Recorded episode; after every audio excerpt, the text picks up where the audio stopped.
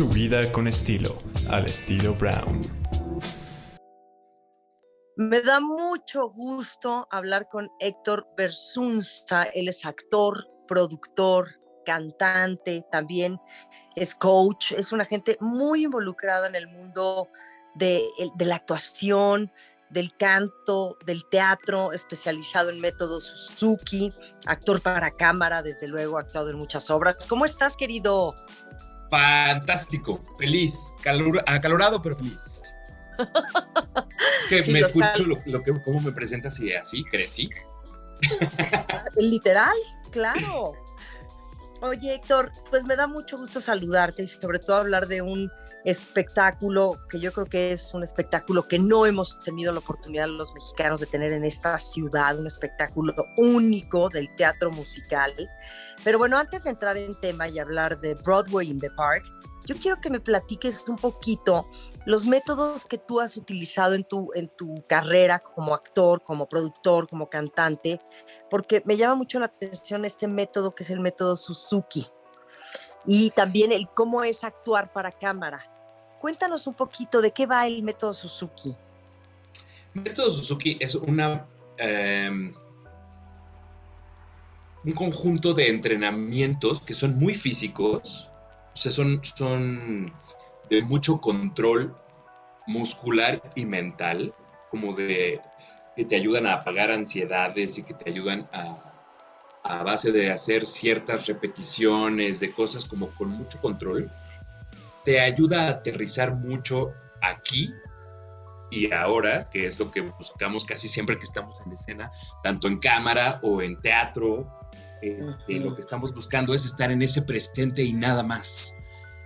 Este, el método Suzuki, a través de varios ejercicios que a veces parecen medio enloquecidos, parece más que estamos entrenando un arte marcial por momentos, que estuviéramos entrenando este, para, para actuar, pero la verdad es que al contrario, funciona muchísimo, te ayuda a estar tan presente, tan a la escucha, tan con tu compañero, que me parece que es de lo mejor para poder actuar, porque en general eh, yo diría que la actuación es el punto, hay una tensión que tiene que existir entre estar divertido, pasándola bien y que sea de vida o muerte estar en escena que tiene que existir forzosamente.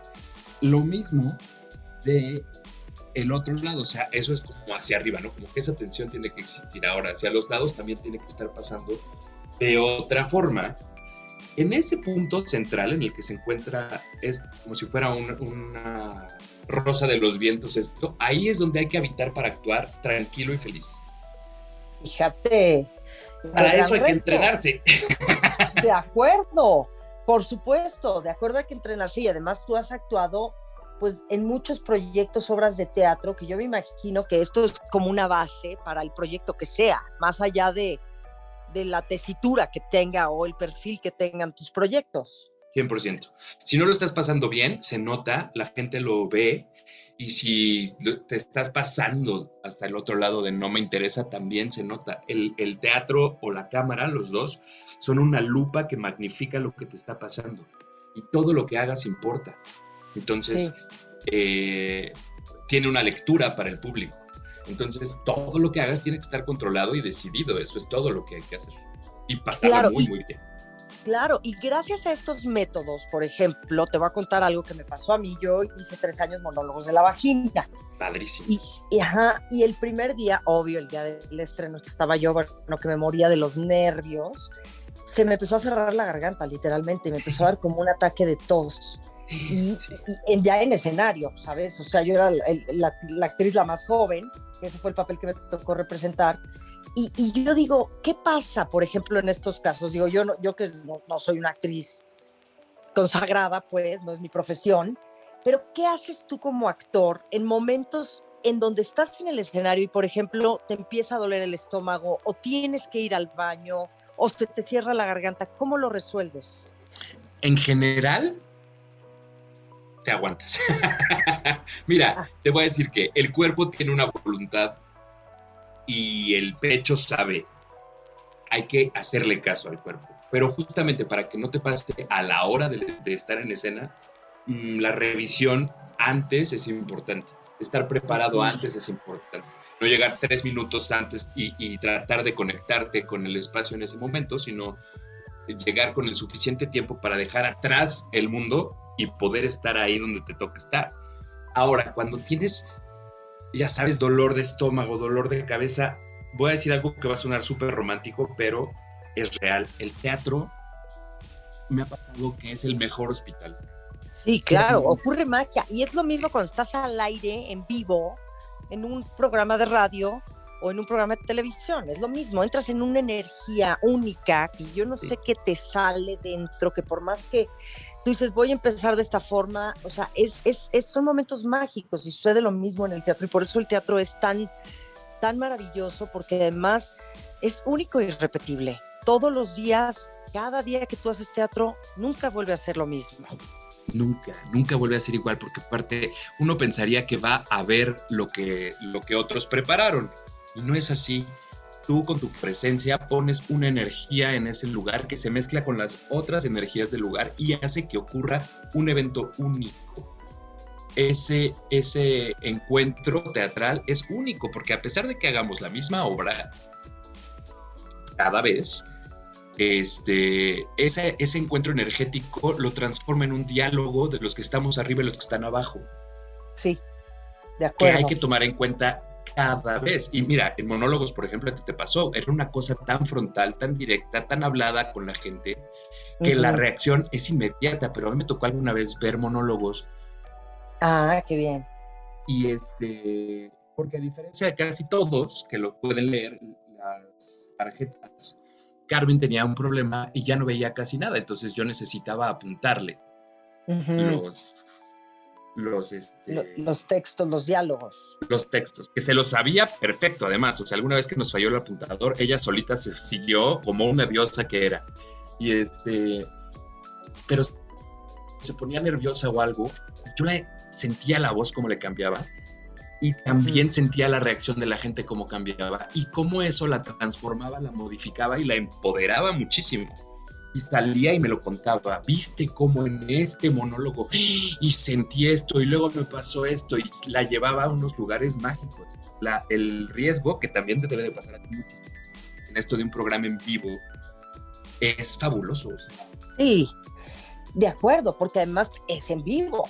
Entonces, bueno, pues ese es punto, el contexto es ese, no hay otro. Entonces, bueno, tienes que estar más atento que nunca desde luego, pero bueno, pues suceden cosas, ¿no? También imprevistas. Siempre, siempre. Y también terminan siendo divertidas y nos pasan a todos y nos pasan enfrente a la gente y son fantásticas. Mira, siguiendo con Carmen, Carmen tenía una dentadura. Sí. Y algún día se le despegó de la parte de atrás. Ah. Entonces tenía sus dientecitos muy bien puestos adelante y se, le aflojaba lo de atrás y le hacía un sonido sordo dentro de la boca muy extraño.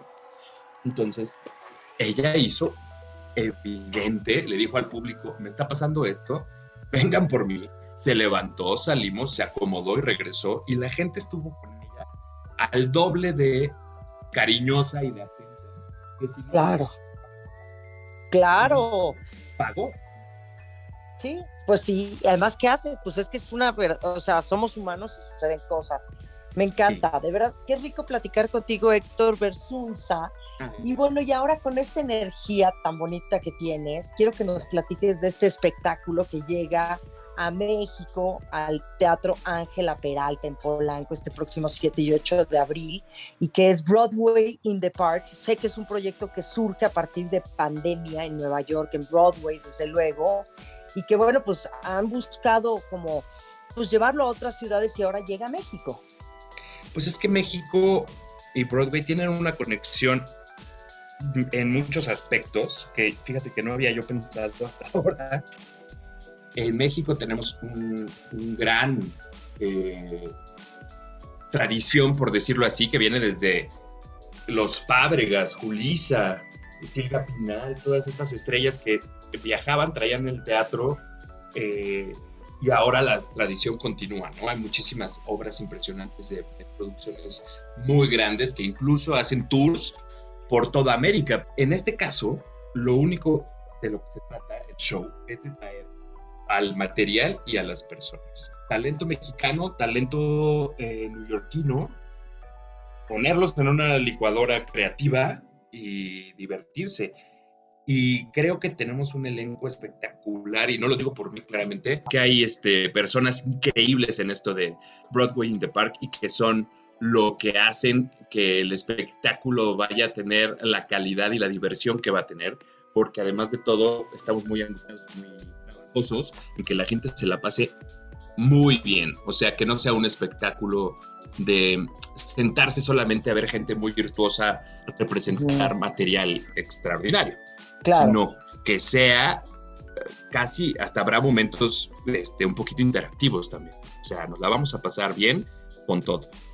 Ok, y entonces la idea es que van a estar actores de actores, actrices de Broadway, también de México, y van a hacer como un recuento, una interpretación de los temas, pues más, digamos, más memorables, clásicos de los grandes musicales de Nueva York. Esto es un poquito el tema de Broadway in the Park en los dos idiomas, desde luego en español y en inglés. Exactamente, la idea es esa, que hay, que ya tenemos tanto material en español, ha traducido a lo largo de la, de la vida, otras cosas que hemos traducido para, para este momento, que podemos jugar a las dos cosas.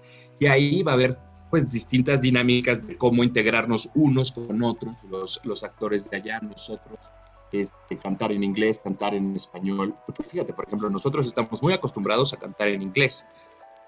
Ellos no tanto a cantar en español. De acuerdo. Por ejemplo. Entonces ahí hay una dinámica que puede ser muy divertida para que la gente la observe, ¿no? Para que la gente la vea.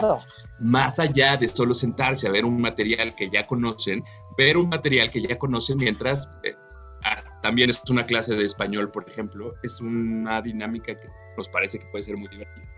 ¡Qué rico! sí, claro. La gente que es este, que está, bueno, pues es fantástica. Alice Ripley, por ejemplo, que es una mujer que a mí me acercó muchísimo al teatro musical en algún momento. Hacía un, show hace años que se llamaba Freak Show, una obra de teatro en la que ella era una siamesa con otra actriz y entonces todo, toda la obra estaban pegadas la una a la otra y no estaban pegadas, no creas que por un vestuario o algo, tenían un trabajo corporal de avanzar juntas todo el tiempo. Era impresionante y mágico ver su, trabajo, pero tenía una canción icónica que va a cantar aquí que se llama You, fabulosa. O gente como Rocío Banquels o Susana Zabaleta, que son íconos del teatro de nuestro país.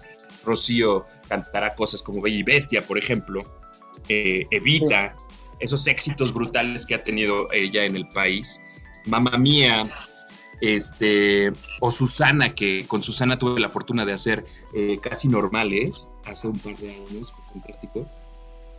Sí. Este, pero Susana ha estado en todo, el hombre de la mano, normales, los Adams, este, ahorita mismo está en una obra de teatro fantástica y muy divertida que Sí, claro.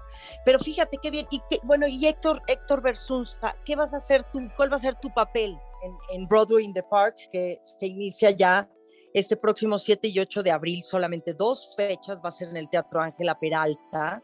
Y pues a mí me parece lindo el escenario ¿eh? también y con estos días tan calurosos como comentamos, bueno, va a estar fantástico. Ay, eso sobre todo va a estar espectacular. La, ese teatro te da la sensación justo de estar un poquito en Manhattan. O sea, de verdad, a mí alguna vez que fui ahí la primera vez al, al Ángela Peralta, me dio esa sensación de como cuando hacen justamente teatro en el parque, eh, en Central Park, allá en Nueva York. Y aquí me pasó eso, que esa, estás rodeado de la naturaleza, porque aparte, pues estás dentro del teatro, pero no sientes que estás metido en la ciudad, sino que te sientes en medio de un bosque. Y es muy bonito. Este espacio es un marco fabuloso para lo que va a pasar. Y yo personalmente voy a cantar unas canciones del Hombre de la Mancha, justamente un medley que vamos a hacer ahí, este, muy entretenido del Hombre de la Mancha, que me fascina esa obra. Ay, qué rico, qué bien. Oye, pues qué, qué gusto y además me, me, gusta la idea de que también se unen varias empresas como McKen, que bueno, pues es una gran, gran agencia, ¿no? Que lleva muchos años y que además pues tiene espectáculos fabulosos, también Grupo Vallas, y, bueno, pues todos ustedes, más lo de Broadway. Entonces, bueno, pues es un joint venture muy interesante que se hace y que se trae a México para que pues disfrutemos de este comienzo de primavera en el Teatro Ángela Peralta y pasemos pues una tarde muy linda. Dos preguntas más, Héctor. ¿Va a ser una sola función o van a ser dos funciones por día? No, es una función por día. Ah, bueno. ¿Y a qué hora es? ¿Nos puedes dar la información, dónde comprar boletos y todo esto? La boletera es en boletia.com. Ahí está toda la información, tanto de costos de los horarios. Sé que es temprano porque el Teatro Ángela Peralta es están pues, en la mitad de la cuadra y entonces como está al aire libre, los vecinos tienen ahí un acuerdo muy estricto y que a las 9 de la noche tiene que terminar máximo cualquier evento que ocurra en, en ese teatro. Así que esto será aproximadamente 6 de la tarde. Perfecto. Muy bien, pues entonces los boletos hay que comprarlos en Boletia y el 7 y el 8 de abril estar en Broadway in the Park en el Teatro Ángela Peralta. Para divertirnos juntos. Claro que sí, Héctor Versunza, muchísimas gracias por esta rica plática. ¿Dónde podemos seguirte, querido, y compártenos las redes de Broadway in the Park? Broadway in the Park MX, esa es su cuenta de Instagram y creo que con eso mismo está en todas las demás eh, redes sociales.